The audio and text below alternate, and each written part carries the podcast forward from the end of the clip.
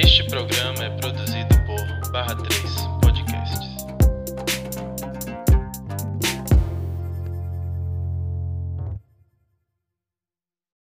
Oi, Listers! O programa de hoje é muito especial, pois é fruto de uma parceria entre o Lista Preta e o Gapa Bahia, o grupo de apoio à prevenção à AIDS, uma ONG que atua na defesa dos direitos humanos e saúde pública. A escolha do tema, o universo do hip hop e o Júlio das Pretas, conversa diretamente com a trajetória da ONG, que elegeu a arte e a educação como metodologia, como ferramenta de transformação da realidade no trabalho desenvolvido nas comunidades. O hip hop foi uma dessas linguagens valorizadas pelo GAPA e os jovens como instrumento de formação e ampliação da percepção de direitos. A ideia do GAPA com esse podcast é trazer a voz, a sonoridade, as bandeiras das pautas de luta das rappers das diversas periferias para o centro do debate e da agenda pública. Tudo a ver com lista preta, tudo a ver com o Júlio das Pretas. Invadindo esse espaço, eu chego na cena. Vim aqui decretar. Hoje é sua sentença. Eu sou formada de sangue, de giga intensa. Preta tensa, o clima tenso com minha presença. Rude, pronuncio na sua cara o que não quer ouvir. Sou filha da senzala de Nandara e zumbi. A história me fez. Vou chegando museu, Oi, gente, eu sou o Alexandre. Eu sou a Tailon. E eu sou Clara. Nós somos o Lista Preta Pod. O episódio de hoje é especial, é uma parceria com o GAPA. O GAPA é o grupo de apoio à prevenção à AIDS aqui na Bahia. E esse episódio faz parte de uma agenda propositiva do Júlio das Pretas. Para quem não sabe, o Júlio das Pretas é um conjunto de ações de organizações e movimentos de mulheres negras na Bahia, também na região Nordeste e em alguns estados do país. Ele tem como principal objetivo promover a agenda de mulheres negras, suas pautas e também trazer esse protagonismo e para mulheres que são tão invisibilizadas na nossa mídia. Hoje a gente trouxe uma convidada especial que é a Udi. Ela é rapper, cantora, compositora, poeta e escritora e ela vai falar um pouco com a gente sobre rap feminino. Udi, muito obrigado por ter aceitado o convite, é uma honra imensa ter você aqui conosco. Por favor, se apresente para os listers. Eu que agradeço, eu que agradeço demais. É, boa noite para todo mundo que está ouvindo a gente. É, e eu sou de Santos, né? Sou moradora do subúrbio ferroviário de Salvador, Bahia, especificamente de Tubarão, Paripe. E hoje estou aqui para trocar essa ideia com vocês, né? Sobre hip hop, sobre a cultura, sobre o lugar de fala da mulher preta nessa cultura, a importância também do Júlio das Pretas. E é isso aí, vamos trocar essa ideia. E os listas felicíssimos com o Udi aqui. O Lister hoje canta, dança e comemora, porque ó a mulher, ó a voz bonita dessa mulher aí, gente. Primeira Tô vez que a gente ouve uma veludo voz nos meus bonita ouvidos. aqui nessa bancada. Exatamente, felicíssima, mais feliz ainda de ouvir uma voz bonita dessa por uma hora e pouca. Obrigada, Udi. Estamos muito contentes de você aqui. Então vamos começar os trabalhos, né, né amigos? Podemos? Vamos lá. Podemos conversar? Então, Podemos. é, Clara, como E- sempre aí. Nesse episódio, ah, as pretas vão falar mais. É, então sou aqui. eu e o Udi aqui, Estamos mas aqui de, de vão falar backing também. vocal. Backing Sempre vocals. reiterando, reiterando isso. Eu tô aqui, eu tô aqui para concordar com tudo. É, eu vou começar falando um pouco, e aí eu, eu realmente reitero aqui com, com o Udi é, de ela interferir e acrescentar, porque é ela que tem mais propriedade no assunto do que qualquer pessoa que está sentada aqui hoje nessa mesa virtual. Mas a gente é, começou, vamos começar com contextualizar mesmo, né? Para falar um pouco dessa história do rap, desse, do, do movimento hip hop, né? Que é um movimento, que é um movimento, né? O se eu estiver errada, me corrige. O, o hip hop é um movimento, o rap é uma das manifestações Exatamente. desse movimento. Tem um embatezinho historiográfico se nasceu no, na Jamaica, em Kingston, na Jamaica, porque os jamaicanos tinham uma tradição do Sound Sister, que é aquele som de rua. É, na Bahia tem uma tradição é, da gente ter Sound Sister, né? A gente, a gente é uma terra que tem Sound Sister nas festas de largo e tal. E, mas na histó a história é, fica em dúvida se foi é, na Jamaica nos anos 60 ou nos é, guetos do Bronx nos anos 70, nos Estados Unidos. Tem um historiador que é um antropólogo, historiador, que fez um livro muito legal que eu usei como referência para estudar aqui pro, pro, pro podcast e é, quero dizer que hi- acho que hip hop, rap é história de rua, vivência e tal, mas uma pessoa juntou um pouco dessa história, estou usando ela como referência, que é, deixa eu falar o nome dele certinho aqui. Braulio Loureiro, que analisou o livro dele. O livro se chama é, Se Liga no Som, As Transformações do Rap no Brasil. O nome do cara é Ricardo Topper, Tepperman, Ricardo Tepperman. Que fez esse livro, que é um livro que as pessoas usam como referência para o estudo do, do, do movimento aqui no Brasil e no mundo. E ele faz essa retomada e explica também é, esse, esse embate do se foi na Jamaica, se foi nos Estados Unidos, mas o que importa é que foi um movimento que nasceu e foi feito pelos pretos, isso é inegável. Se foi pelos pretos jamaicanos ou os pretos é, americanos, estadunidenses, foi um movimento que foi criado por pretos. É, por pretos, ponto. E aí o que acontece? Nasce um movimento nos anos 60 e 70, e aí nasce essa história gigantesca que veio para salvar um monte de vida, porque eu acho que a gente vai falar sobre isso aqui, mas o rap tem uma característica de salvar a vida das pessoas, literalmente, né? Tirar de um caminho que às vezes é é um caminho que aparece ali como opção na vida, porque é um movimento periférico, é um movimento de gueto. E às vezes se impõe tanta violência e se interpõe na vida dessas pessoas tantos, tantos caminhos que é, não, são os, não são os melhores, mas são os caminhos encontrados. E o rap aparece não só para quem interpreta o artista, mas às vezes para quem ouve, como um bote salva-vida para te tirar daquele caminho, te mostrar que a arte tem esse elemento é, importantíssimo na vida, que é modificar a realidade, apresentar um caminho novo, salvar mesmo. Mas vem para salvar e para tipo abrir é, um mundo gigantesco e dar voz, né? O rap e o movimento hip hop no geral, porque não é só é, é, o rap, é o, o grafite, é, são os MCs, são os b-boys, é, a dança, o breakdance, tudo isso assim, engloba esse universo, né? Que é um universo cultural extremamente rico e que enriquece nossas vivências. E aí é, vem nesse contexto, anos 60, anos 70, anos 80, e vai crescendo e ganhando é, as ruas e os guetos, não só do ali do Bronx, mas se espalha pelo, pelo, pelos Estados Unidos e vai descendo é, na geografia, né, no próprio elemento geográfico do mundo, vai descendo. E para trazer para o contexto Brasil, chega aqui mais ou menos é, anos 80, pro, anos 80 para os anos 90, né?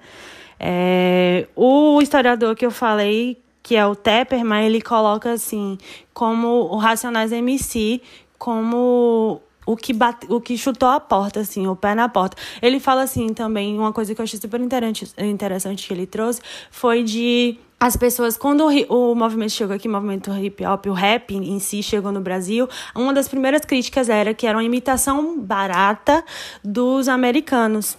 E aí ele tem uma frase que eu achei assim genial, que ele fala bem assim: o rap naquele momento e, e acho que até hoje ele serve como uma rede de comunicacional de periferia para periferia e fala da experiência comum que é a opressão de classe e de raça. E aí é uma, um, uma coisa bonita para falar que, na verdade, é, todas essas pessoas estavam falando de coisas que atravessavam elas em qualquer localização geográfica, qualquer. É, Rosa dos Ventos que você localizar. Se você está numa periferia no Brasil ou você está numa periferia nos Estados Unidos, você vai estar tá falando do problema da raça, você vai estar tá falando sobre o problema do capital, do capitalismo, você vai estar tá falando sobre é, coisas que são estruturantes e estruturam a, a própria vivência da pessoa e fica impossível de não se falar. E aí ele traz o Racionais MC nesse, nesse livro, nessa nesse estudo como esse pé na porta, porque ele considera o pé na porta porque o Racionais MCs veio falar assim, quebrar a hegemonia do, do movimento popular, de música popular brasileira que pintava o, a pessoa preta periférica como a pessoa alegre, contente e feliz da vida e a MPB, é, o mito da, do brasileiro cordial e, e, e isso para o brasileiro periférico também para falar assim estamos aqui na periferia e não tá tudo bem não tá tudo legal a gente não tá feliz a gente não tá não tá cantarolando por aí né os versos da, da MPB a gente está falando sobre dor sobre violência policial sobre condições que são desumanas e a gente quer ser ouvido em relação a isso. A gente quer falar sobre isso e ser, ser ouvido em relação a isso. E aí o Racionais, para ele, foi o percussor desse movimento aqui, que é a primeira onda, que ele considera a velha escola, que é com Racionais e tal, e dos anos 2000 para frente, 2002 ele localiza mais ou menos uma nova onda que seria um rap que é um rap protesto, mas também que tem uma, uma natureza mais comercial, que vende melhor com Emicida, ele cita Emicida, Emicida que ficou famoso um cara que todo, é, muita gente gosta e ele é nota, nota, notório e notável no que ele se propõe a fazer. E é, ele vem falar, ele fala do Emicida como um cara que a, a, é, usou da melhor forma a, o empreendedorismo em favor do, do, do rap. E que isso, às vezes, é, surge um embate, né? Porque o rap é um movimento também que quer quebrar todas essas coisas, principalmente o sistema capitalista, que é um dos principais motivos para o aprisionamento do povo preto no mundo. E aí ele faz, tece até um pouco uma crítica em relação a isso, mas acho que isso é um debate que é muito academicista, talvez não, caia, não caiba aqui. E aí, olha só, eu tô aqui falando há um tempinho e só citei referências masculinas. E aí, por isso que a gente está falando desse programa aqui, porque a gente está fazendo o Júlio das Pretas com rap feminino. Porque olha como a história do rap é pautada por homens, né? E é pautada pela narrativa masculina. E aí é aqui que surge é o grande cadê as mulheres no rap? O que que aconteceu com as mulheres no rap? A gente pode citar aqui, eu separei uma lista, eu acho que tem uns oito nomes de mulheres que que são considerada, consideradas também percussoras do rap mundial e aí no mundial vamos localizar os Estados Unidos porque é o que é o massificador, né, do, é o que distribui melhor, vamos dizer melhor entre aspas aqui, que espero que se considere as aspas, o que distribui melhor a cultura. Mas eu vou eu posso até eu vou ler os nomes aqui, eu quero que o de depois fale se ela concorda ou não, ou discorda de algum nome que está nessa lista.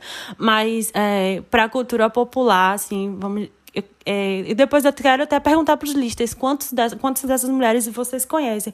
Eu acho que o programa hoje, um dos principais, o podcast hoje, um dos principais é, funções vai ser, vão, vai ser, né, propor esse pensamento para gente.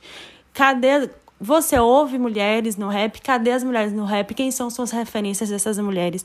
Falta eu, assim, eu, Clara, que sou uma pessoa que tem uma aproximação não tão grande com rap, eu conheço mais o que está na, massificado, conheço pouquíssimas, assim, eu acho que se eu citar três aqui, mulheres, no rap 3, 4 vai ser assim o máximo que eu vou conseguir. O de me desculpe, e aqui eu já faço um pedido de desculpa e também uma proposta de um, um, uma nova. É, uma nova pesquisa, um novo olhar sobre o ritmo e sobre as mulheres do ritmo. Mas é, é um questionamento que vale, né? Onde estão as mulheres no rap? Aí, continuando, na pesquisa que eu fiz, eles falam, falam assim: Salt N. Peppa, MC Light, Fox Brown. Enquanto Clara respira, é, eu queria complementar o que ela falou, que ela falou muito bem, né? ela trouxe um contexto histórico muito massa. E falar que a cultura hip hop, ela acompanhou todo o contexto histórico por onde ela estava passando. Por exemplo, você citou lá no Bronx, né, é, nos anos 70. Então a galera o, o, veio aquela onda da cultura, mas veio aquela onda da cultura dançante, sabe? Dos bailes isso. É, mais pra galera dançar e tal. Então a galera veio assim. Só que quando estourou, né, as ondas das gangues e tal, e a galera começou a cantar mais é, a realidade de que, do que estava vivendo, a realidade em relação às gangues.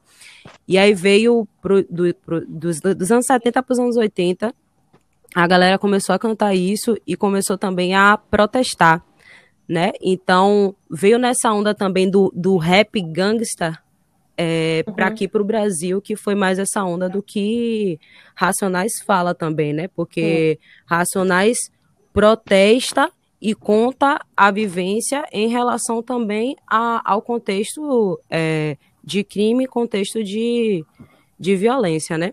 Uhum. E aí a gente repara que, tipo, Falou-se, falou-se, falou-se, e as mulheres estavam fazendo o que nesse momento? Exato. As mulheres estavam o quê? Em casa e tal. É, e tem um nome que é massa, que é, no momento lá no Bronx, quando a galera tava fazendo os raps nos bailes e tal, as festas, o rap acontecia ali, só no ao vivo. E não, não tinha gravação, a galera não, não se. Não, não é nem que não se atentava, mas não tinha equipamentos, né? O suficiente para fazer. E aí aparece um nome, que é Sylvia Robson, que ela foi a mulher que ouviu e falou assim: velho, eu quero gravar isso.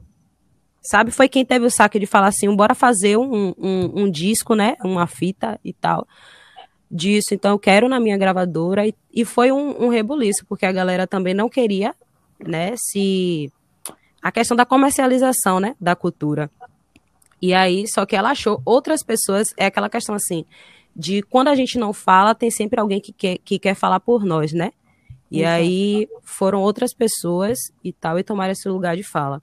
Só que aí a gente percebe que o rap, ele vem é, numa evolução, ele vem se modificando e vem prestando atenção também em relação comercial, que a gente percebe que o, o, né, o rap nos Estados Unidos, ele se torna rapidamente muito comercial. A galera vê o que é que vende, né, viu que a realidade vende, então começa a vender a realidade.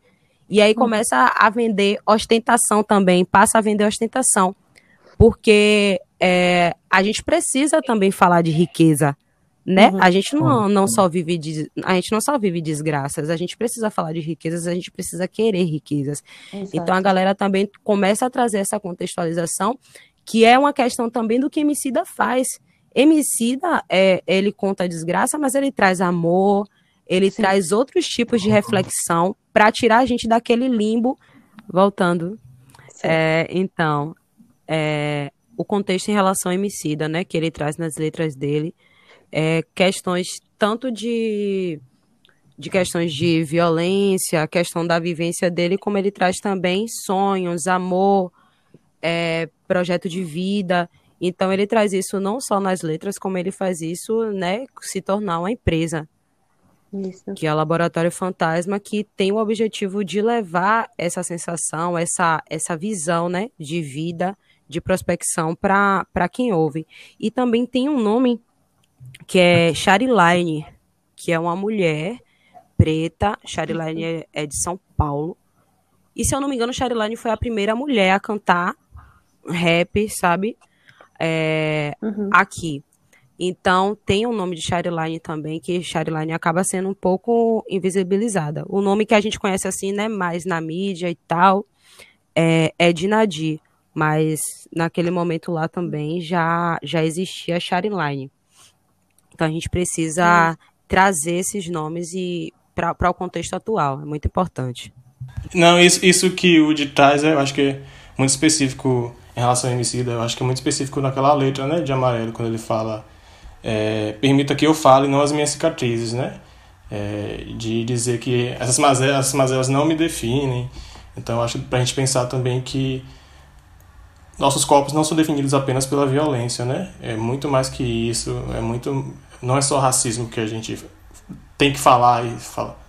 Diga, Quando diga. a galera ouve, né, em relação ao rap, ah, que vai falar sobre tal coisa, é coloca, traz um, um, um preconceito real, né? Um, um, uhum. um, preconceito mesmo do que a pessoa tem que falar, do que a pessoa como a pessoa vai agir, de como a pessoa vai se portar, porque até essa questão do ser mal foi um estereótipo colocado, né? Eu, eu lembro de ter uhum. visto uma entrevista de Carol Conká, que ela, ela fala, falando que queria cantar rap e tal, mas ela não sabia como é que ela ia fazer, porque ela é uma pessoa que só vive sorrindo sabe? ela chegava nos lugares e ela tava com aquele sorriso aberto e a galera fazendo cara de mal. Então, é uma questão assim que acabam estereotipando uma cultura que não é bem assim, sabe? É que nem quando falam em relação ao meu subúrbio, que eu puxo o saco de onde eu moro. Sabe? Então, tipo, ah, aqui no subúrbio só tem ladrão, aqui no subúrbio é isso. Pô, a gente sabe o que se passa, a gente sabe o que se passa, mas a gente sabe que não é só isso. A gente sabe que tem muita isso. gente batalhadora, que tem muita gente de bem, sabe? Então a gente precisa também é, não só falar das mazelas, mas também falar das belezas, das riquezas que nosso povo traz. Exatamente. Se a gente se, se a gente se resume só a isso, eu acho que é, como o Missida já fala, é entregar o troféu para os nossos algozes e, Exatamente. e dizer que a gente não tem mais vida, né? A gente se resume somente a isso. Tem uma curiosidade, que eu não sei se é verdade, inclusive, é, que alguns eu li em alguns lugares que falam que o hip hop quando ele chegou no Brasil ele chegou e foi meio que dividido em duas vertentes. E uma dessas vertentes o hip hop quando chegou aqui chegou uma dessas vertentes ele chegou com um som mais melódico assim né? E isso se foi se para o que a gente tem de funk hoje. Eu não sei se é verdade né? Não confirmo também mas eu acho curioso a gente pensar essa relação também né? Que o hip hop enquanto essa cultura urbana cultura de rua promove esse esse tem essa característica né, de ocupar as ruas, assim como o funk. Então, eu acho que o hip hop está associ muito associado né, a essa cultura também do funk, dos paredões que a gente tem em Salvador, por exemplo, né? E o funk, o próprio funk também tem aquele funk ostentação, né, assim como o hip hop. Uhum. O hip hop também é porque ele, ele se configura com, como a junção, né? A gente aqui tá, é. tá falando, citando o rap, mas ele é uma cultura que inicialmente ele teve quatro elementos, né? Que é o break, o grafite, aí vem o MC e o DJ. E essa, esses elementos juntos compõem a cultura. Hoje em dia se falam, se falam em cinco elementos, que é o elemento do, do conhecimento, né? Porque tem aquela pessoa Isso. que, que não, não faz nenhum dos outros quatro, mas que estuda, tem o, o, o hip hop como um elemento de estudo de vida, né? Inclusive, é, Clara trouxe. Clara, né? Menina, eu fujo da minha memória. Clara trouxe, trouxe é, contextos é, de livro e tal. E, inclusive, a gente tem um escritor baiano daqui de Salvador que é, já tem um livro né, sobre a cultura hip hop, que é Jorge Hilton. É, é, Mais uma pode... referência é, ele traz a, a, contextualização e o melhor é que ele traz a contextualização baiana também. Ele no traz cenário a, baiano. Exatamente, ele traz a contextualização para o cenário baiano. É, ele lançou um livro até recentemente também.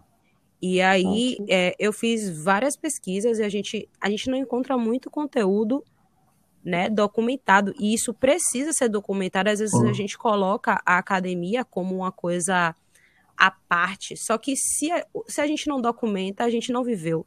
Se a gente não re, registra, a gente não viveu. Então, é, ele traz essa contextualização. E a galera, eu não me engano, se eu não me engano, não sei se foi no final de, de dos anos 80, ou se já foi no início dos anos 90, que a galera aqui em Salvador já estava se articulando. É, uhum. Ali onde é o, o Vila Velha agora. Isso. Eu, eu esqueci o nome que era ali antigamente a galera já estava ali fazendo. Passeio público. Passeio público. Passeio exatamente. público.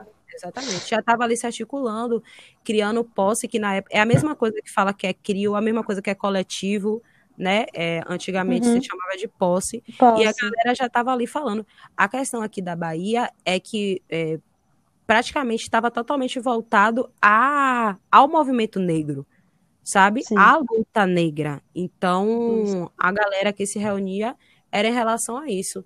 E aí vem, vem as mulheres, registro das mulheres. Eu só vim achar de 96.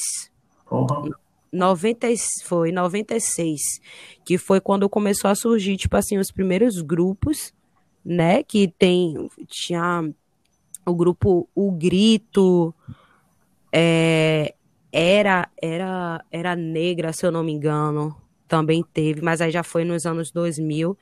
E essa galera, tipo assim, teve, tem algumas que eu entrei em contato que eu era afissurada por procurar coisas, né? História uhum. do, do, hip hop na Bahia, principalmente de mulheres. E aí é, eu consegui encontrar e ter contato com o Sil Kayala, né? É, Sil é super disponível para trocar ideia e tal. E as mulheres eram vistas muito como a namorada dos MCs, saca? As uhum. meninas que é, tinham os namorados, acabavam indo e tal, é, formaram os grupos e eram conhecidinhas, né? Conhecidinhas, né? Eu boto as aspas aí, como as namoradinhas dos MCs. Então, mesmo assim, não era dado o protagonismo devido que, que elas mereciam.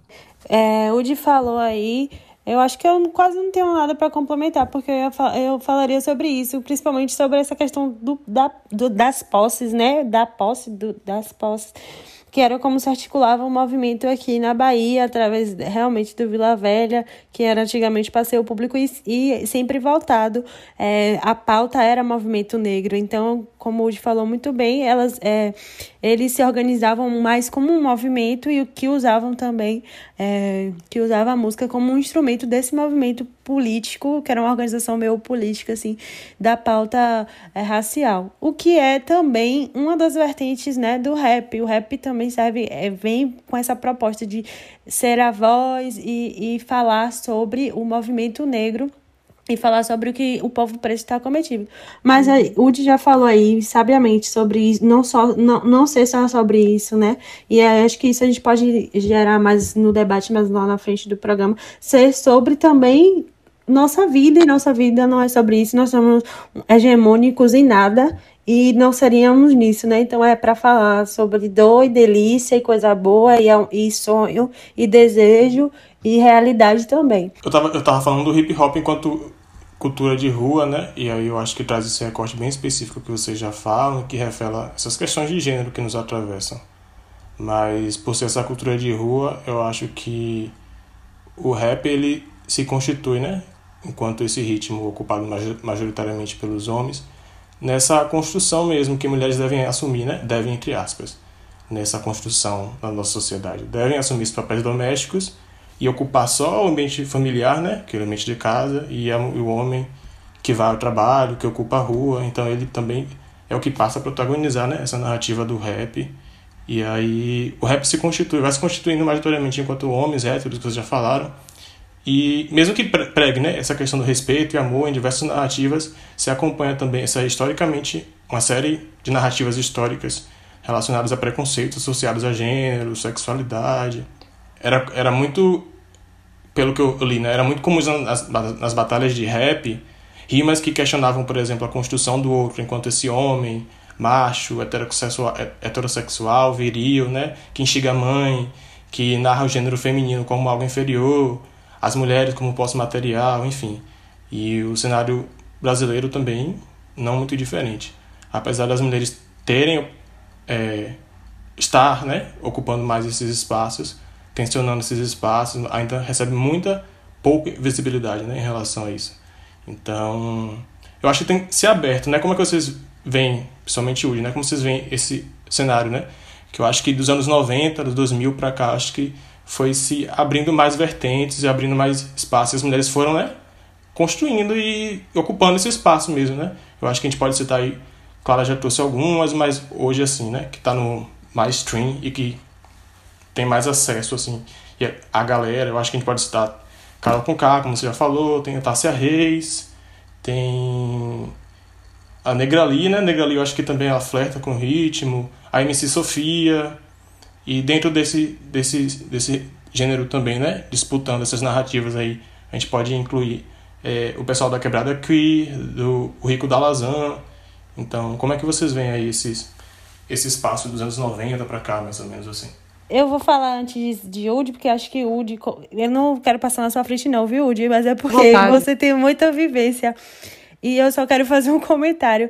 Que no meu estudo, o que é, no meu estudo para fazer essa introdução histórica, o que eu vi muito ser muito comentado foi como a internet foi um impulsionador muito e, e foi impulsionador e foi muito fortalecedor para o cenário feminino, tanto no mundo assim como no Brasil, porque as gravadoras é, não queriam, é, acho que no final dos anos 90, quando começou a internet se disseminar assim e as pessoas terem acesso a um conteúdo musical sem precisar pagar por discos, as, grava as gravadoras enfraqueceram muito. E nesse momento é, de enfraquecimento comercial, financeiro, cortaram haviam cortes, né? As gravadoras cortavam o que não era rentável. E o que não era rentável na, na leitura das gravadoras, as mulheres, no cenário musical. Então, as mulheres foram escanteadas totalmente nesse momento. E aí, quando a internet e as redes sociais é, impulsionam, é, crescem, né, dentro do, do mundo,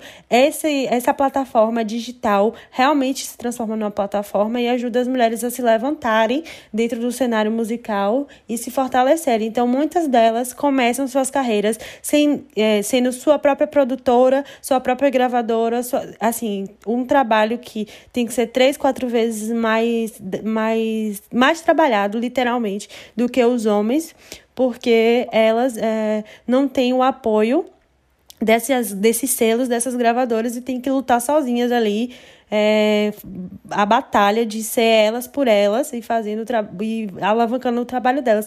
O que fez com que várias surgissem, tivessem espaço, mas também faz, é, mostra, escancara, né, como a diferença do tratamento entre mulheres e homens dentro do, do mundo do trabalho, considerando que o rap também é um trabalho para essas mulheres que estão ali cantando e, e, e vivendo daquilo. E tendo que fazer quatro vezes, cinco vezes mais mulheres pretas. Então, se uma branca faz duas, a preta faz quatro vezes mais para conseguir um, uma notoriedade. Mas com a palavra UD, vai. Aí você falou, né? Sendo preta, duas, quatro vezes mais, sendo nordestina. Dez ah, vezes mais. Complicado. Porque assim, a questão que você falou, né, em relação a, a ser feitos cortes e tal, em relação da gravadora, nem tinha como eles cortarem o que já não existia, tá ligado? Porque se uhum. a gente for parar pra pensar na história, cadê as mulheres dessa história? Aí a gente vê assim, a que ganhou notoriedade, Negrali e tal, que Negrali fazia, né, muitos refrões melódicos, é, mas mulheres cantando assim, de forma é, rimada, não, a gente não, não tinha essas referências.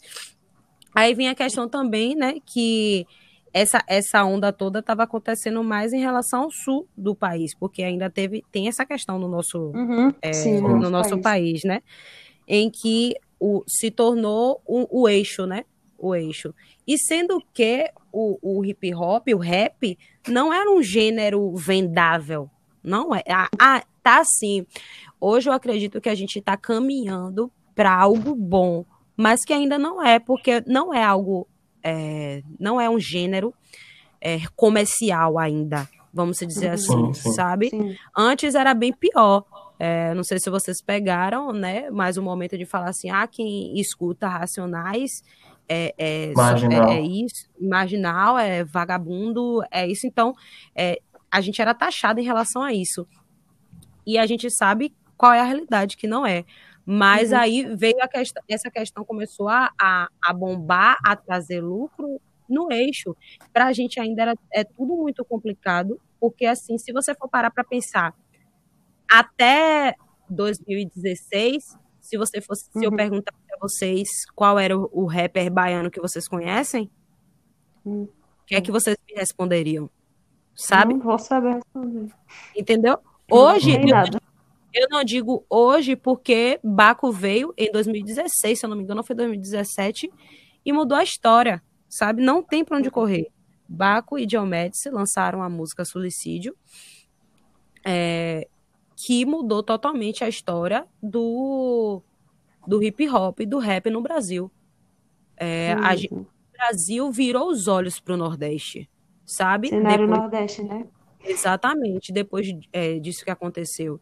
E a gente passou a ter um pouco mais de visibilidade. Só que eu, eu assisti também algumas lives nesses períodos de quarentena e tal, é, inclusive da galera é, do Sudeste, né? De São uhum. Paulo, falando e tal, que recebem muitas, muita, muito material de gente de lá, sabe? De muitos artistas de lá, mídias, né? Recebem uhum. muito, muito materiais e que, tipo assim, normalmente não acaba dando tempo de ver de outros lugares, sabe?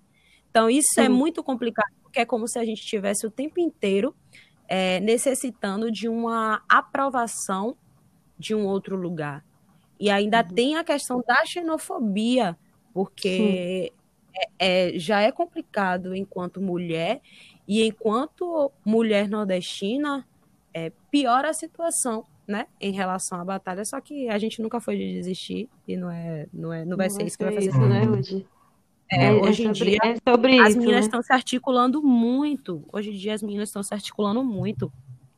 Aqui em Salvador mesmo. Já muda a cena, né?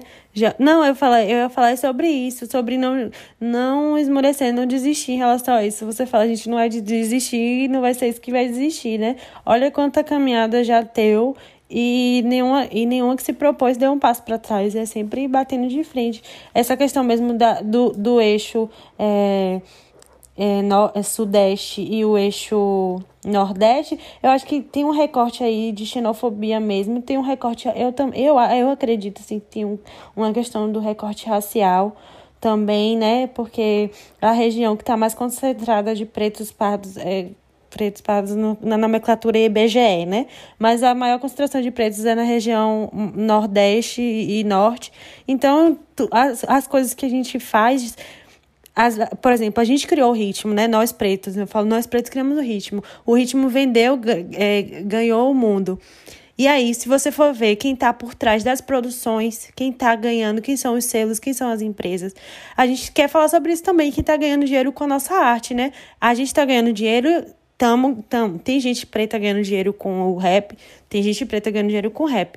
Mas quem é o quem é que tá com maior lucro? De, na mão de quem? E, e quem, que, qual é a cara dessas pessoas?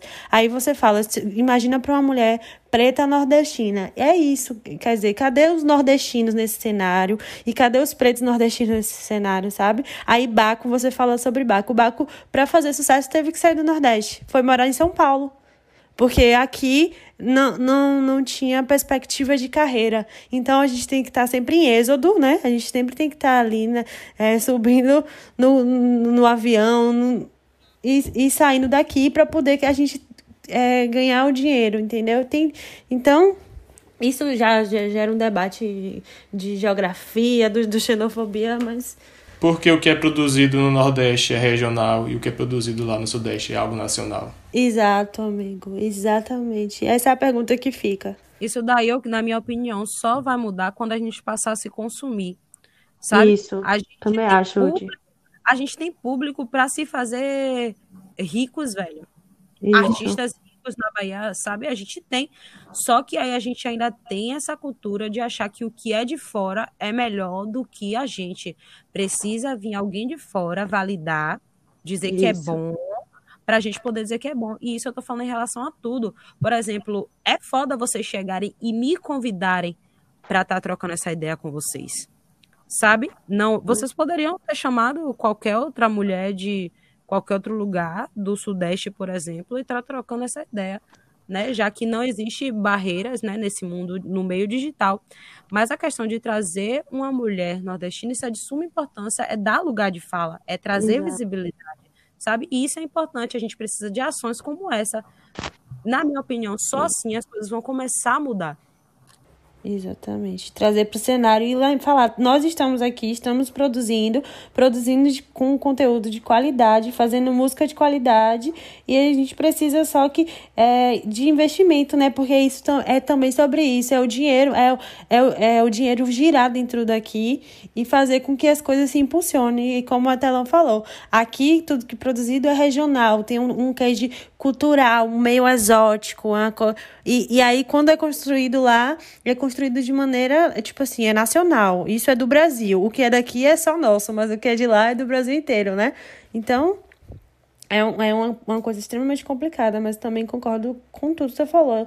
E principalmente da gente ter total capacidade. A Bahia, em específico, né, que é o nosso estado, é um lugar que é, é riquíssimo. É, na questão da capacidade de criar coisas e de fazer essas coisas terem sucesso. Você vê que o carnaval, vamos, assim, só um parêntese, né, para falar sobre dinheiro. Quanto dinheiro gira no carnaval de uma coisa que foi criada pela gente, construída pela gente e é basicamente sobre ritmos que a gente criou aqui, né? É só um parêntese de comparativo. Então, se a gente tem essa capacidade para fazer isso, a gente tem capacidade para fazer outras coisas tão gigantescas quanto e fazer os artistas daqui serem ricos e não precisar precisarem é, sair para fazer o sucesso e dar espaço a, no cenário rap a mulheres pretas para que elas não sejam, por exemplo, só uma mulher preta, né? Porque ainda tem isso, é a síndrome do preto único. Se, se é se tem no cenário uma mulher preta, só ela pode ser a rapper. E as outras têm que ficar apagadas até que essa tenha todo sucesso, sua carreira brilhe completamente e depois que ela se aposente, entre outra.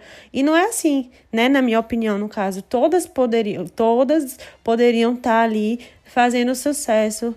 E, e, e, tipo assim, juntas, alavancando a carreira juntas. Não precisa ser só uma de sucesso, né? A gente pode ter todas nos fazendo sucesso, todas que a gente puder. Quanto mais a gente puder, melhor. Se deixar eu vou rimando até o dia amanhecer, porque o rap nunca sai. E para compor nossa lista de convidadas nesse episódio especial, convidamos MC Jaine, rapper, cantora e compositora, uma revelação na cena musical do interior da Bahia. vinda diretamente de Cachoeira, que também é minha terra natal, hein? Então se liga só nesse papo que batemos com a MC Jaine. É a diva na casa. Representadas daquele jeito, tudo junto e misturado na favela. Então, eu sou Jaine Oliveira, conhecida como MC Jaine Diva na Casa.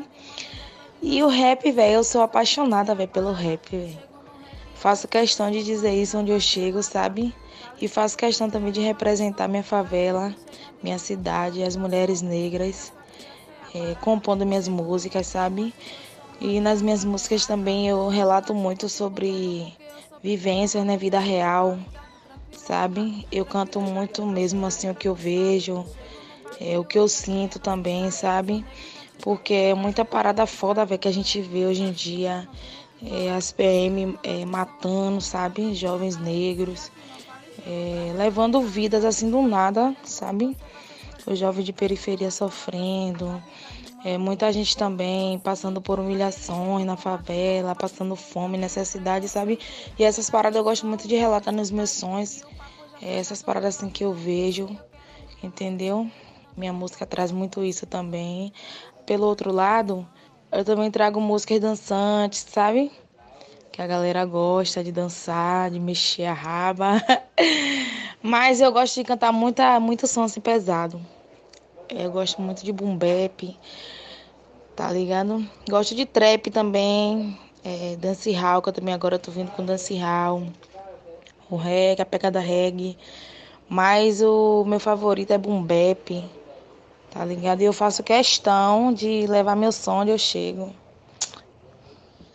Não é fácil, né? Não é fácil porque a gente vem enfrentando muitas dificuldades é, muitos preconceitos, porque a galera ainda assim, não todo mundo, né? Não agravando a todos, mas assim, algumas pessoas ainda julgam, sabe? Porque tem gente que acha que é só homem que canta rap, tá ligado? E sendo que não é, porque tem poucas mulheres na cena. Mas isso não justifica que não tenha. Tem sim, são poucas, mas tem. E é por isso que eu venho trazendo meu som sabe? Porque eu quero trazer outras mulheres junto comigo, porque eu acho que a cena tem que se fortalecer mais, sabe? É uma ajudando a outra, é uma se fortalecendo junto com a outra, e aí a cena vai crescendo mais e mais. Porque assim, homem canta rap, mas mulher também. Que algumas pessoas só vê homem cantando rap, quando vê mulher cantando já acha que é mulher machona, é aquilo, sabe?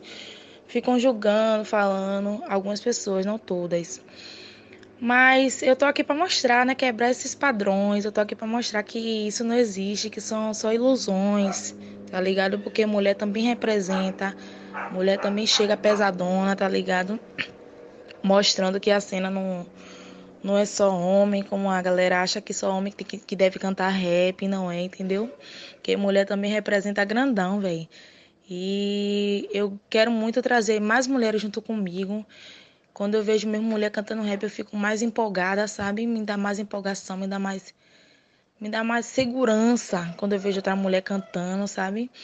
E, porra, velho, um evento só de mulher assim é foda porque tem outras querendo chegar e aí tem algumas que têm é, vergonha, são tímidas, tem outras que têm medo.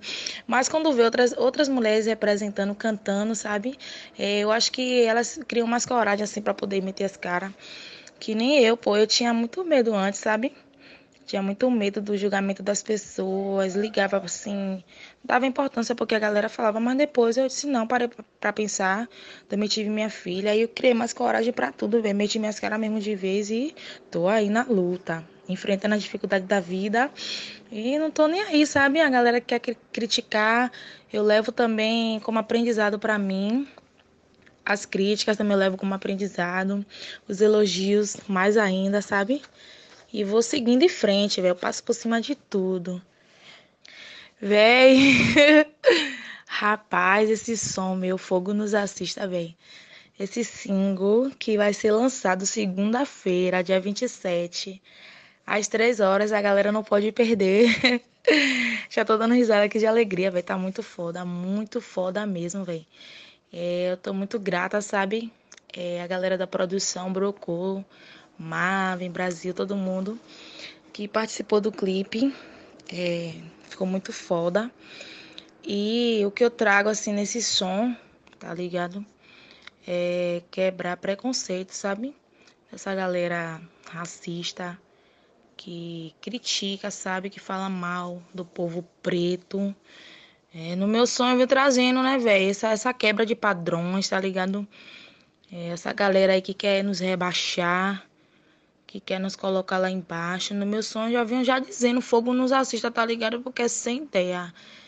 Racista é sem ideia. Comigo não tem vez, velho. Racista é bala e fogo. fogo neles. Então, esse som meu, velho, que tá super foda. Foda mesmo, de coração, velho. Eu venho trazendo isso, né, pra galera pegar visão. Essa galera aí, machista, racista, tá ligado? Tem que escutar esse som da diva pra castelar e pegar visão. E é isso, velho, só gratidão, velho. A galera não pode perder. Segunda-feira, lançamento do meu clipe Fogo nos Assistas. Fiquem ligados.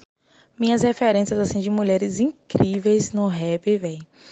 É, começando por Camila CDD, é, gosto de Clara Lima, Atitude Feminina, Brisa Flor, Dinadi, Carol Conká, Tássia Reis. É, as americanas também gostam de Beyoncé, de Rihanna e várias entre outras aí, né? Véi, quando eu descobri que eu era artista, foi assim, em 2009. Eu tinha 12 anos, sabe?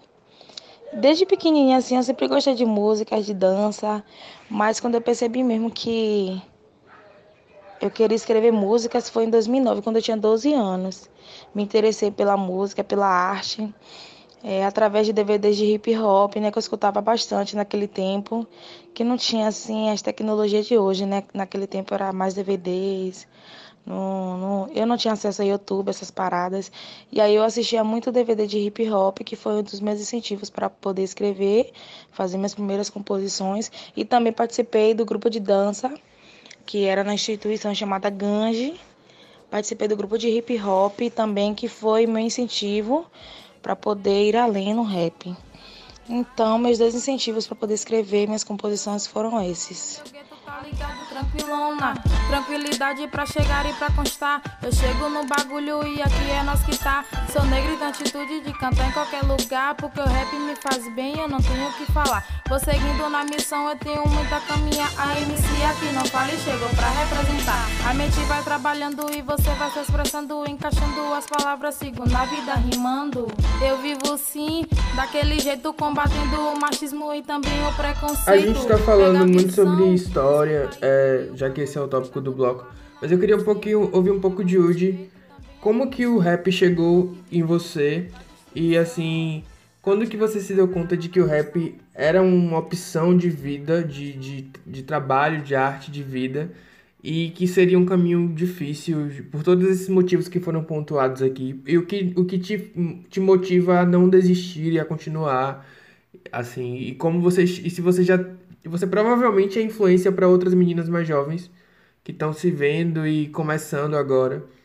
E aí eu queria que você falasse um pouco sobre isso, sobre essa questão tanto das suas referências, de como você chegou nesse caminho e como você passa isso para outras meninas mais jovens. Bom, então vocês vão ver um pouquinho da minha história para eu chegar nesse contexto. Eba. É o seguinte. é o seguinte, quando eu era, né, na minha adolescência, vamos dizer assim, com os 12, 13 anos, é, eu já escrevia muito. Eu tinha o, o hábito de relatar, né, tudo que eu vivia, tipo um diário. E só que eu passei a fazer isso de forma rimada. Comecei a escrever as coisas de forma rimada. E aí no ensino, acho que era ainda era ensino fundamental, ensino fundamental para o ensino médio, foi não lembro, acho que foi no ensino médio, que um colega me deu um, não, um colega me deu uma fita, gente, eu não sou tão velha não, tenho 28 anos.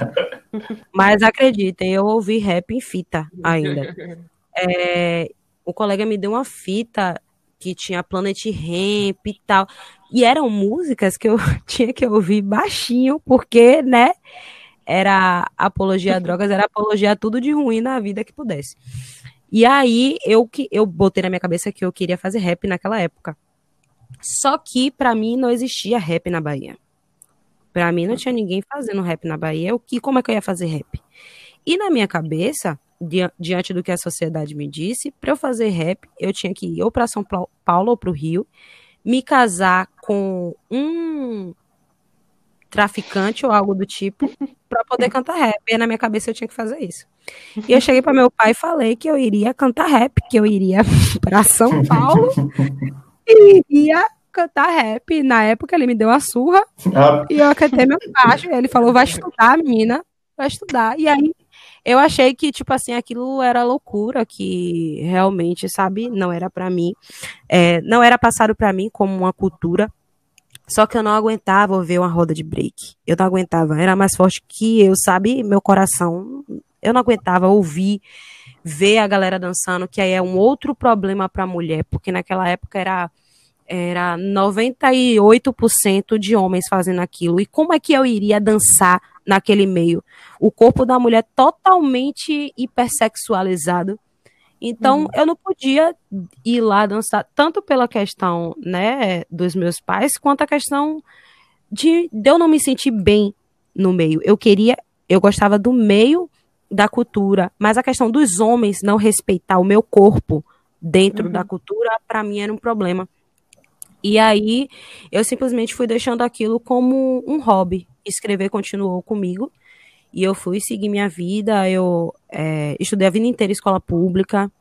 É, entrei numa faculdade pública. Hoje eu sou médica veterinária, é, formada pela UFBA.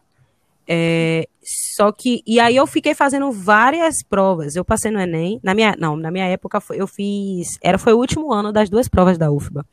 Uhum. E aí eu fiz essas duas provas, passei. Tipo, assim, foi, foi 2012. Foi 2012.2. Foi 2012.2. e aí, é uma vitória do caralho, né? Porque, velho, minha mãe é dona de casa, meu pai é cobrador de ônibus. Mas eles sempre apoiaram, é, eu e minha irmã, eles sempre apoiaram a gente, sabe, pro que, pro que a gente quisesse. Uhum. É, entre aspas, né? Porque eu fui dizer que eu queria ser rap e ninguém me rap, ninguém me né? Achei que você tinha falado com seu pai que você ia casar com um traficante também. Mas, menino, foi porque pra fazer rap eu precisava fazer isso, então eu fui falar isso pra ele, deu muito certo. Mas é uma questão, assim, que eu não, não julgo ele de maneira nenhuma, porque é o que a sociedade faz, sabe?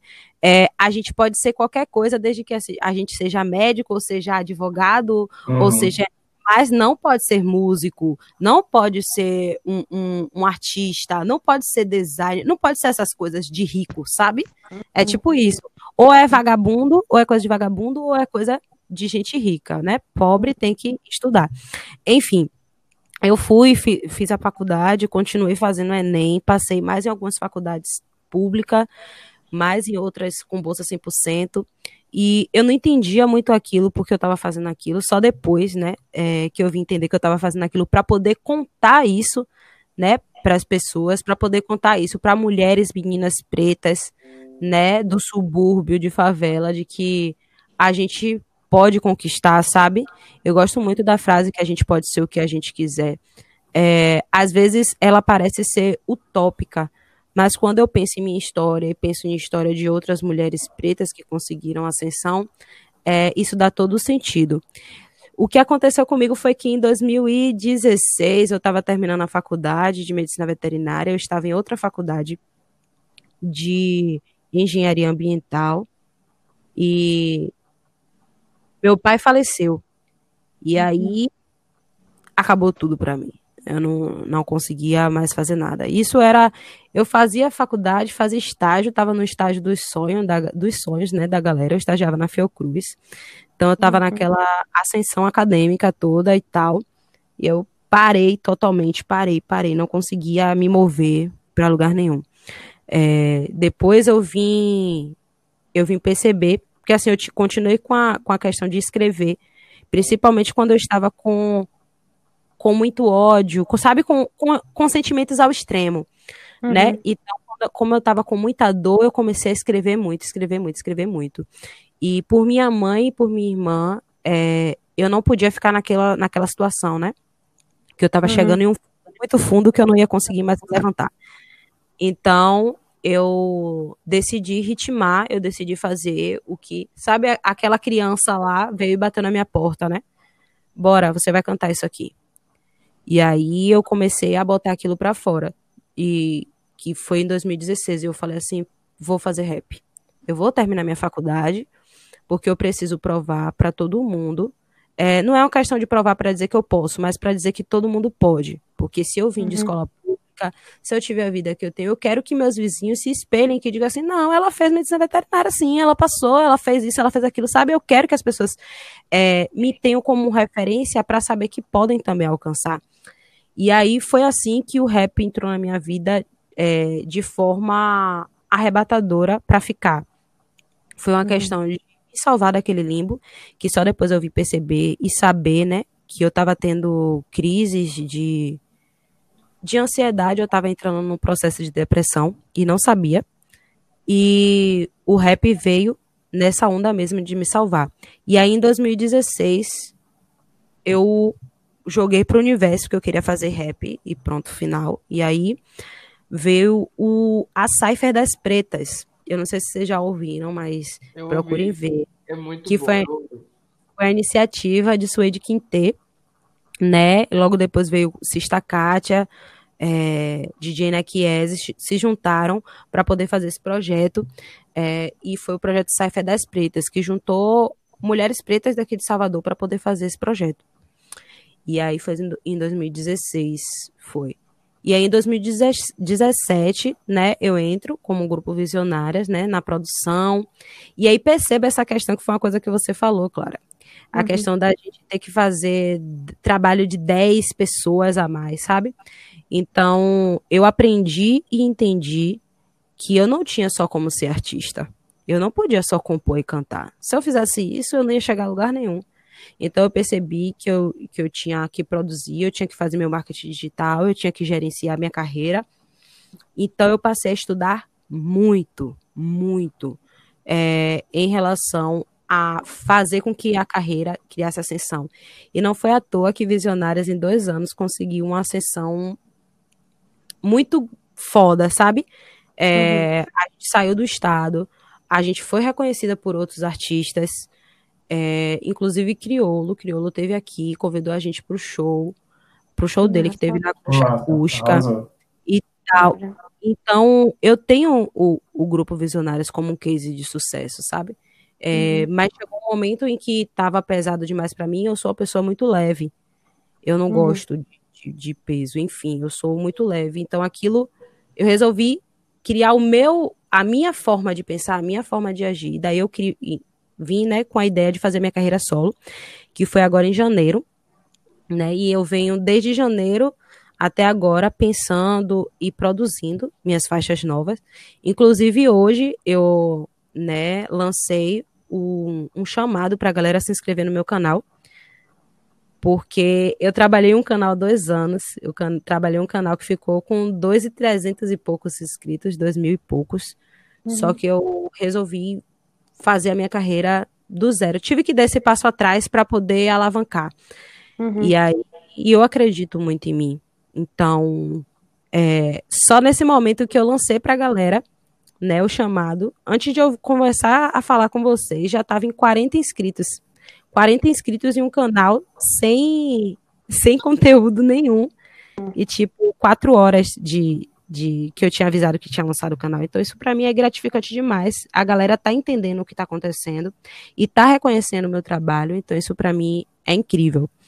Ah, vou finalizar falando uma coisa que eu encontrei é, nesse processo, né, do grupo Visionárias. Eu tive contato com a galera da Frente Nacional de Mulheres do Hip Hop, uhum. que é uma mulher de São Paulo, Luna Rabete, ela criou, é como se fosse um coletivo, é um coletivo, né? A Frente Nacional é um coletivo, onde elas tentam interligar, tentam não, conseguem, e de forma excelente, interligar mulheres é, da cultura hip hop no Brasil e no mundo. Então, eu tive acesso a uma edição do fórum. Todo ano acontece um Fórum Nacional de Mulheres no Hip Hop. Hoje eu estou, né, como representante da Bahia na Frente Nacional de Mulheres do Hip Hop. E a gente consegue fazer essa rede. Por exemplo, eu estou em um grupo que tem mulheres é, do Brasil inteiro. agora, na, durante a pandemia, a gente criou um, o festival, que foi, foi o Festival Hip Hop Tá em Casa, que foi uma line de três dias só com mulheres, 20 mulheres por Foda, dia. foda. E eu fiz o. Quem, quem ficou responsável pela line foi eu. Então eu tive o cuidado de colocar uma, a quantidade certa de mulheres de cada região. Então eu saí catando. Eu conversei com mulheres, gente, do Amazonas, do, do de Tocantins, de do sul, sabe? Todas as regiões do país. Eu, péssima em geografia, fiquei ótima. Eu consigo olhar para frente e ver o mapa do Brasil. consigo ver o mapa do Brasil e, e, e ficar feliz de ver que tem mulher fazendo rap em todo o Brasil e trabalho de qualidade. Isso é foda pra mim. Falei demais não, né? Se Não. deixar, Me emocionou bastante. Eu chorei aqui ouvindo. Por mim, continuava. Eu Podia, podia continuar, tava Eu só. literalmente me emocionei aqui com, com a sua história hoje. Incrível, velho. Incrível. Eu não tenho nem o que falar, porque eu tô ainda um pouco emocionada. Falem, amigos. Clara é suspeita porque ela chora com tudo, mas eu também me emocionei e eu não choro Eu com sou tudo. chorona, então, mas é- foi é realmente porque- emocionante. Eu sou, eu sou depois, eu sou a pisciana, por isso que eu boto a culpa logo no meu signo. Mas porque é incrível, né? É, tipo, é uma história que fa- fala muito sobre a vivência da- das, das pessoas pretas no mundo e no Brasil, especificamente sobre isso que o Woody falou de primeiro tem que estudar. E eu só posso estudar, eu não posso, você falou uma coisa assim, eu não posso fazer coisas de rico, eu tenho que estudar primeiro. E aí, tipo, como, como essa coisa é construída no nosso imaginário, né? De tem que ter um diploma para ser gente, né? A validação é, o, é a academia, porque se não tiver essa validação, não, não vale o resto das coisas, né? E ser criada por uma mãe e um pai que acabou indo embora no meio, meu Deus. Enfim, muito, muito assim, emocionante a história e assim, muito parabéns. Eu não sei se parabéns é a palavra certa, mas tipo, por você não ter desistido, sabe? Porque tem muita gente que, que tem um sonho, mas que a vida atravessa como te atravessou desse jeito e acaba deixando pra lá. E, e isso fala muito também sobre como você é constituída, né? A força de falar, não, eu não vou, não vou deixar, você falou isso, eu não vou deixar que isso me tome de um jeito que eu não possa mais sair daqui. E aí você vai pra arte, como a arte salva vidas. Eu comecei o programa falando sobre isso, como o rap é um elemento e um instrumento de salvar vidas, e é literal. E aqui, por coincidência, a Udi trouxe a história que eu não sabia, que fala sobre isso, como o rap salva a vida dela. E é, e é sobre isso, sabe? É sobre a arte ser um instrumento realmente, um bote salva-vida, um colete, te tira de vários lugares, enfim. Emocionada aqui, ainda estou. ainda estou. Eu, uma pergunta que eu queria fazer pra Wood é quantas faculdades você fez? Ela foi falando várias eu fiquei perdido no meio. Velho, eu, eu acho que eu não lembro mais de algumas, mas assim, ó, que eu fiz, que eu fiz mesmo. Eu fiz medicina veterinária. Eu sou formada em medicina veterinária, sou médico veterinário. Vocês podem dizer que conhecem uma preta suburbana veterinária. É uma... Não estou exercendo agora por vontade minha mesmo. Não quero. Quero agora eu quero ser rapper. Eu costumo dizer que se amanhã eu quiser ser astronauta, eu vou ser astronauta. Mas hoje eu quero ser rapper. É, eu formei medicina veterinária. Aí, junto com medicina veterinária, eu fiz técnica em alimentos. Porque, é, eu não sei se vocês sabem, mas uma vertente da medicina veterinária é a inspeção de alimentos. E era um lado que eu gostava muito. Então, eu fiz um técnico em alimentos com bolsa 100% também no Senai. E aí, eu passei na UFBA mesmo, só que aí não pode cursar, né? Eu passei em ciências cursar é, ciências biológicas e serviço social. Passei na UFBA também. É, essas duas. É, e aí eu passei em gestão ambiental, que eu cursei gestão ambiental com bolsa EAD 100%, faculdade particular. E logo depois passei em engenharia ambiental, que foi a que eu estava cursando na época que eu parei, mas eu parei, não quis, não, não voltei mais. Tinha uma época que eu estava assim, eu fazia, era a UFBA como a medicina veterinária, é um curso totalmente branco, 99% branco, é, e branco rico, né? Então a gente tem que Uhum. ser Uhum. direto e reto. E aí eu fazia, como eu tinha que trabalhar, fazer alguma coisa, eu estagiava e depois do estágio eu ia para o curso, para o curso técnico. Então eu passava o dia inteiro na rua. E a academia é um processo complicado, quanto mais para nós mulheres pretas, Uhum. É muito tá complicado. É, é uma pauta que a gente também, né, precisa conversar e relatar, conversar. porque a gente precisa se cuidar em relação à academia, porque senão a gente é uma ida sem volta. É um, um, um é um ambiente ainda muito complicado, sabe? Chega a ser docedor, né, Udi? Porque passa pela questão do boicote, do para mim foi sobre isso, sobre o boicote de eu não sou capaz de estar aqui, isso aqui não é para mim. E aí isso também. Fazem você pensar isso o tempo inteiro. O tempo inteiro. Isso. Os olhares, exatamente. Os olhares de, tipo, você não tem capacidade de falar sobre isso. E às vezes isso te toma e você perde toda a sua confiança. Eu a crise, a crise do, tá do, impostor, né? Não sei se é crise. É, isso. É, eu isso. também me sinto isso. Eu me sinto um impostor o tempo todo dentro da universidade. É o racismo institucional. Exatamente. Às vezes a gente acha que nada está acontecendo, né? A gente tenta fingir pra gente que nada está acontecendo. Não, nada está acontecendo, para ver se isso dá forças pra gente continuar. Mas na maioria das vezes a gente não aguenta, né? A gente não aguenta. Meu, meu, o final do meu curso foi muito complicado. É, foi muito complexo. É, Udi, uma, uma coisa que você falou muito sobre a questão de você ainda ser do Nordeste e ainda tem. Você é mulher preta nordestina. E aí tem a. E, e, e que o rap nacional ele ainda não atingiu totalmente, não se tornou ainda totalmente o ritmo de massa. Ele não atinge totalmente todos os públicos. E assim, uma coisa que, que eu percebo muito no, na gringa, por exemplo, é que com a Nicki Minaj, quando ela surgiu, ela meio que mesclou muito do rap com. Eu não digo nem musicalmente, mas assim, ela trouxe as cores e os clipes que eram muito comuns no pop. E essa imagem dela foi o que ela usou para catapultar essa carreira dela como rapper. E aí depois dela vieram uma série de, rap, de rappers femininas hoje que fazem sucesso. Tem a Cardi B, tem a Megan Thee Stallion agora que tá bombando. Enfim, é, como você enxerga as pessoas que estão fazendo agora, mesclando é, o rap com outros, com outros ritmos, inclusive regionais? Tem algumas pessoas que eu vejo mesclando muito o pagode baiano com rap e com trap. Se você acha que isso é, é um recurso para justamente fazer que esse som atinja mais gente, já que as gravadoras talvez tenham se fechado um pouco pro rap, ou se, se você acha. Eu, eu já vi algumas discussões que tem muita gente que não considera isso rap. Qual, qual a sua visão disso? Bom, eu amo. Eu sou uma pessoa totalmente eclética, então eu adoro junções. É, em relação à gringa, como você falou, eles pensam totalmente na, na questão econômica, velho. Eles fazem o que dá dinheiro o tempo inteiro. Se você a história do, do hip hop, né, da cultura, da evolução da cultura lá, você vai ver que eles estão em busca do dinheiro. Aqui a gente ainda tem muito o discurso de fazer por amor. Me desculpem, né, quem, quem uhum. coloca esse, essa frase aí como linha de frente, mas eu não concordo, sabe? Porque amor não vai alimentar a gente, amor não vai pagar nossas contas. Então, a gente precisa fazer também o som que vende.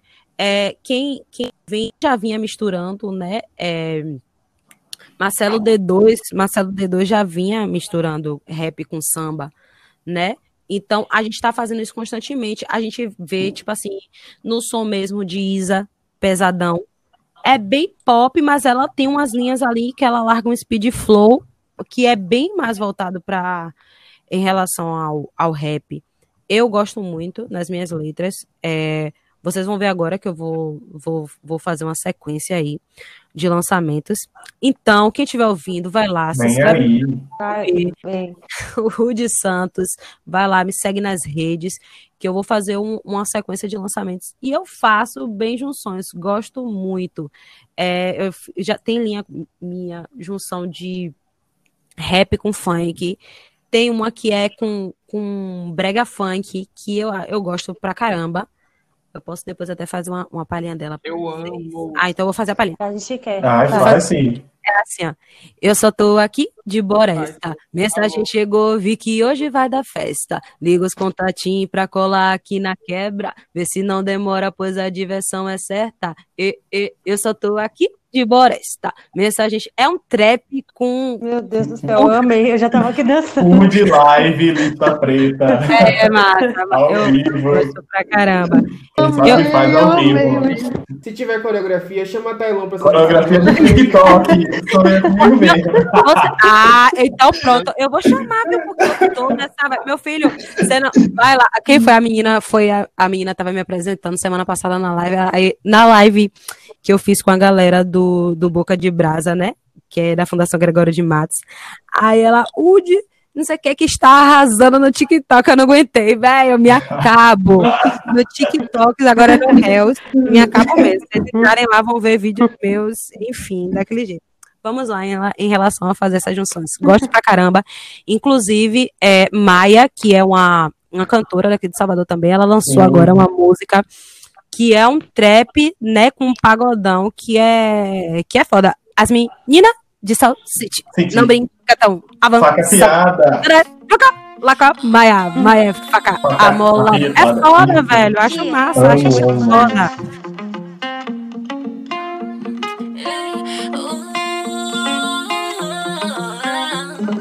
Véi, qual foi de Faustino? De longe me A gente realizou uma mini entrevista com o artista Maia. A cantora e rapper é revelação aqui na cena de Salvador e acabou de lançar o seu single Faca Molada. pra não se apaixonar, mas não vai. Olá, meu nome é Maia, sou cantora e compositora pop com as referências de trap, rap, R&B e pagode, aquele groove baiano. Sou estudante de BI de arte da UFBA e a música entrou na minha vida desde sempre, né? Quando eu tinha 8 anos eu falava que queria ser cantora. Eu levei isso. Quando eu fiz 22 anos, entrei numa banda de reggae chamada Merak como back vocal. Antes disso eu já compunha algumas canções para festivais da escola. Ganhei dois festivais em primeiro lugar. Veio essa banda de, eh, de reggae chamada Merak. E após isso eu lancei meu projeto solo em 2018, com meu primeiro single chamado Espalhando Doces. Depois Paranoia Total. E o terceiro até então, Faca Molada, que foi um sucesso aí, a galera tá curtindo. E a música na minha vida, apesar dos outros afazeres, né? Como arte educadora, modelo, estudante de artes, a música é o que tem um lugar muito especial assim na minha vida. Na verdade, eu não tive um momento de perceber que eu era arti- artista. Eu acho que eu já sentia que eu era, né? Desde os oito anos. Isso ficou em mim. Eu acho que é intrínseco mesmo por viver num ambiente que todo mundo curte a arte. Meu pai é artista plástico, né? É, E ele não, não levou isso como profissão. Ele é da Marinha. Porém, como a minha casa é muito musical, minha mãe escuta muita música, meu pai escuta muita música, cresci ouvindo muitas músicas, eu, eu acho que esse sentir artista é desde sempre, só que eu tomei uma consciência agora que estou trabalhando com a arte. Minhas dificuldades como mulher preta e nordestina sempre foram explícitas, nunca foram por debaixo dos panos, sabe? É, isso para mim sempre foi claro, principalmente- porque a música é patriarcal, né? Tudo é patriarcal. Na música não seria diferente. Então eu senti isso bem forte no início da minha carreira, quando os caras não levavam a sério, quando eu queria produzir um beat, mesmo pagando. Já passei por diversos eh, trabalhos e compondo, compondo ali, criando um beat e o cara começava a dar em cima de mim e eu largava o, trabe- o trabalho pela metade. Muitas músicas minhas não foram lançadas por isso. Até hoje, quando eu lancei mesmo Faca Molada, percebi que houve uma, repulsa dos rappers de Salvador. Nem todo mundo falou, sabe? Rolou alguns comentários. É, eu sinto que a mulher ainda não é. A mulher não é totalmente aceita no, no hip hop. E incomoda. Eu sinto que quando a mulher faz sucesso, incomoda os caras. Porque eu creio que eles pensam que esse ambiente. Eles pensam, não, eles, eles têm certeza que esse ambiente tem que ser dominado pelos homens. Então, quando aparece uma mina que tá ficando a par deles, que tá é, no mesmo ritmo ou um pouco maior, eu creio que eles se sentem ameaçados. E eu sinto isso, por mais que eles não me digam diretamente, sabe? As minhas principais referências, assim, são cantores da black music, né? Tony Braxton, Whitney Houston, Mariah Carey, Beyoncé, Anita Baker, Aretha Franklin. Essas foram as divas que me inspiraram a cantar soul, black music. São referências muito fortes na minha música. É, eu faço parte do hip hop e, e são subgêneros, né, da black music. Então, essas são as minhas referências musicais. No Brasil, eu amo muito Djavan, tô escutando muito Isa, é, amo Marisa Monte também. Essas são minhas referências, assim, basicamente.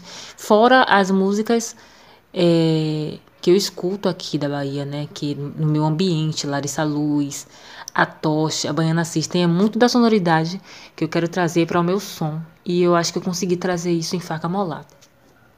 Minhas referências no rap feminino nacional, sem dúvida, é Tássia Reis, Drica Barbosa, Tasha Tracy, Laísa. Eu tenho escutado muito Ebony, uma rapper daqui de Salvador chamada Suja. De fato, é muito foda o som dela. Áurea Sem Miséria, Udi. Essas meninas são minhas referências assim musicais no rap feminino. E elas não saem da minha, da minha playlist e eu admiro muito como artistas. O processo de construção, de gravação, até a concepção do lançamento de Faca Molada foi muito engraçado e ao mesmo tempo orgânico, genuíno.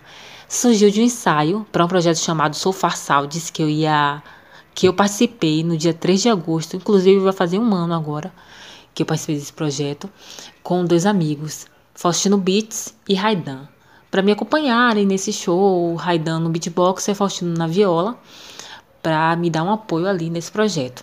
E a partir dos ensaios saiu esse solinho da guitarra de Faustino, junto com as batidas de beatboxer de Raidan, com uma, um gingado assim com groove baiano.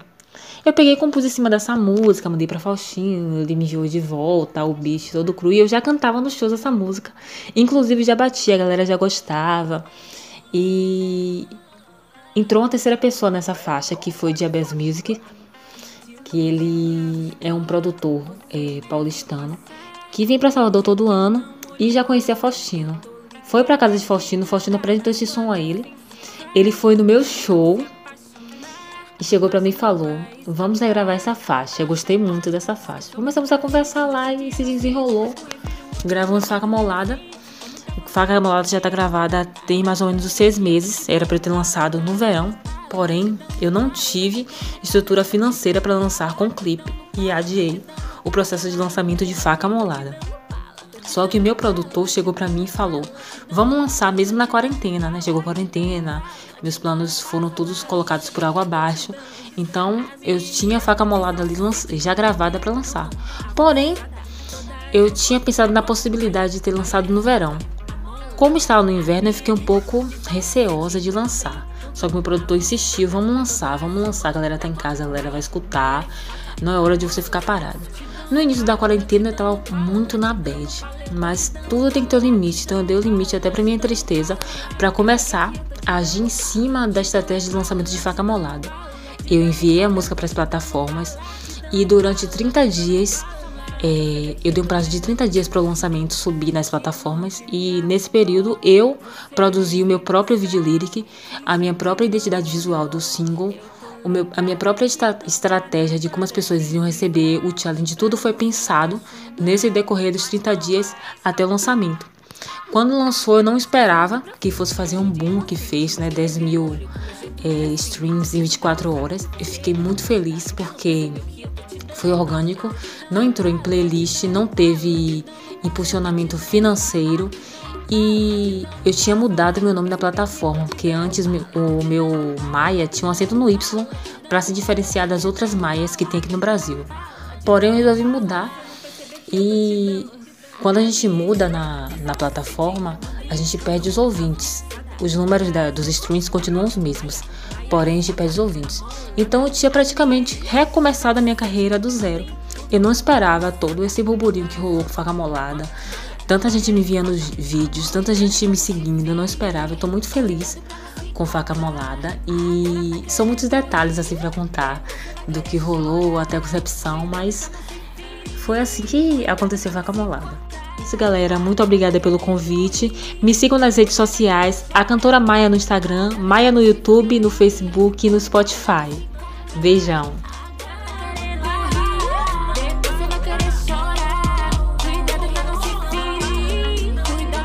Ela é massa. Ela, e ela trouxe essa junção aí que ficou muito, mas muito foda mesmo. Adoro. É, eu, tô, adorei a música. Eu tô ansiosa para os vídeos. Eu vi que você vai fazer uma sequência de vídeos. É, listers, vamos, vamos seguir o Woody, vamos alavancar o Woody nas redes, Instagram. Taxtrina, lenda. É, e youtuber, Taxtrina, lenda mesmo. É, vai lançar ainda os vídeos, né? O você vai falou que vai jogar os projetos essas, essas, esses dias que virão. Então vamos de seguir o canal de Udi, é Udi, San, é Udi Santos, né? Udi, Udi Santos no, no, no YouTube também. A gente vai separar tudo, deixar tudo bonitinho, botar as suas redes sociais, mas quem está ouvindo, faça o papel de apoiar uma mulher preta rapper e vai seguir ela nas redes. Eu, eu, go- eu gostaria de falar em relação das batalhas aqui em Tá. Salvador. Ah, isso, vai, fala. Fale, É, é, é importante a gente ressaltar que vem acontecendo uma batalha né, de mulheres aqui em Salvador, que é a Batalha das Bruxas, né, que é pela Suja, que era de. Ela é uma rapper também daqui de Salvador. Ela era do coletivo Vira-Latas e as meninas criaram essa, essa batalha, que é a Batalha das Bruxas. E o, o coletivo Armenina, que hoje é N Sabas, estava também nessa produção. Inclusive, as meninas também estão fazendo um trabalho incrível na pandemia, que foi o Pandemia Viral, se eu não estou enganada, que teve uma batalha de, de poesia né, nas redes. É, aqui em Salvador também tem a batalha, tem o, Slam das Minas também, né? Que o Slam acaba se tornando, eu não vou dizer que é uma, uma vertente, sabe? Mas é uma linha também de continuidade, porque é, é uma questão da gente trazer as poesias de uma forma bem parecida como a gente faz no, no rap, né? Então tem as meninas trabalhando nisso também. Eu já fiz, já participei do Slam das Minas, já, já competi, já fui cantar também em edições do Slam das Minas, então acompanhe também esses projetos, porque tem mulher sim em Salvador fazendo arte, fazendo poesia, fazendo rap. Então acompanhe essas mulheres. Ah, tem uma outra coisa que eu quero dizer, rapidinho. Fale. Que é em relação ao termo. É que em alguns momentos vocês falaram o termo, eu escutei umas duas vezes. É o termo rap feminino. É, e em relação a esse termo, eu não gosto muito desse termo. Por quê? Porque quando a gente fala, por exemplo, pagode, a gente não fala pagode masculino, pagode feminino, sabe?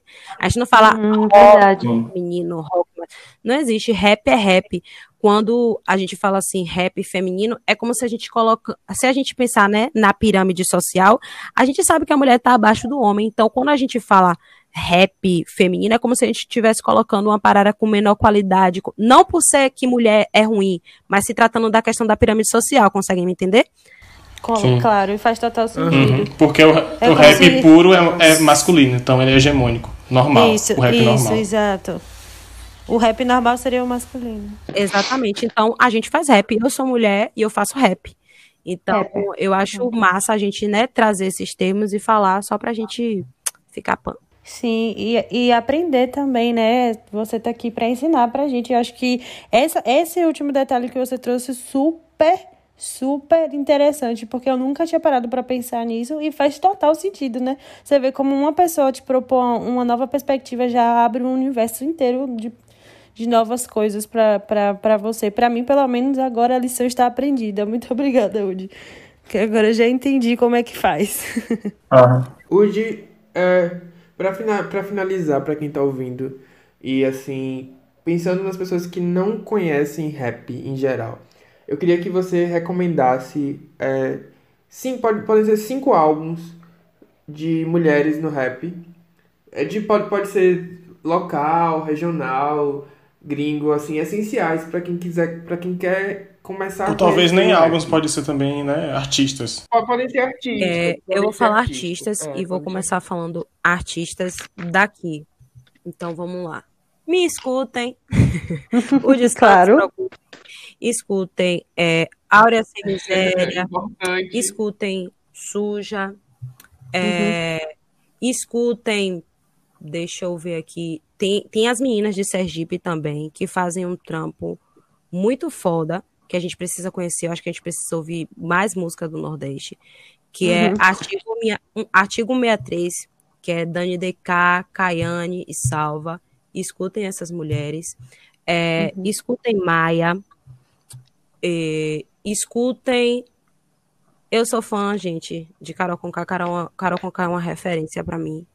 Uhum. Então, ouçam Carol Conká. Escutem também. Isso, eu já falei mais de cinco, não foi? Pode, pode continuar. É, eu quero que vocês escutem mulheres. Pode, pode mulheres, a minha dica vai ser escutem mulheres em geral.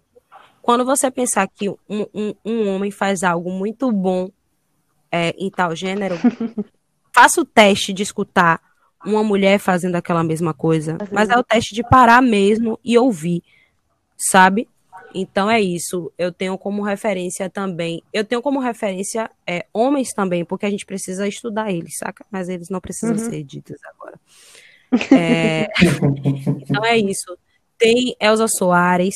Se espelhem também em outras pessoas que não, não cantem, né? Não só cantem, mas se espelhem também na, no, no seu vizinho, na sua vizinha que está ali no corre o dia inteiro. Eu acho que isso é de extrema importância. Tem uma frase que eu gosto muito de dizer que é crédito aos nossos.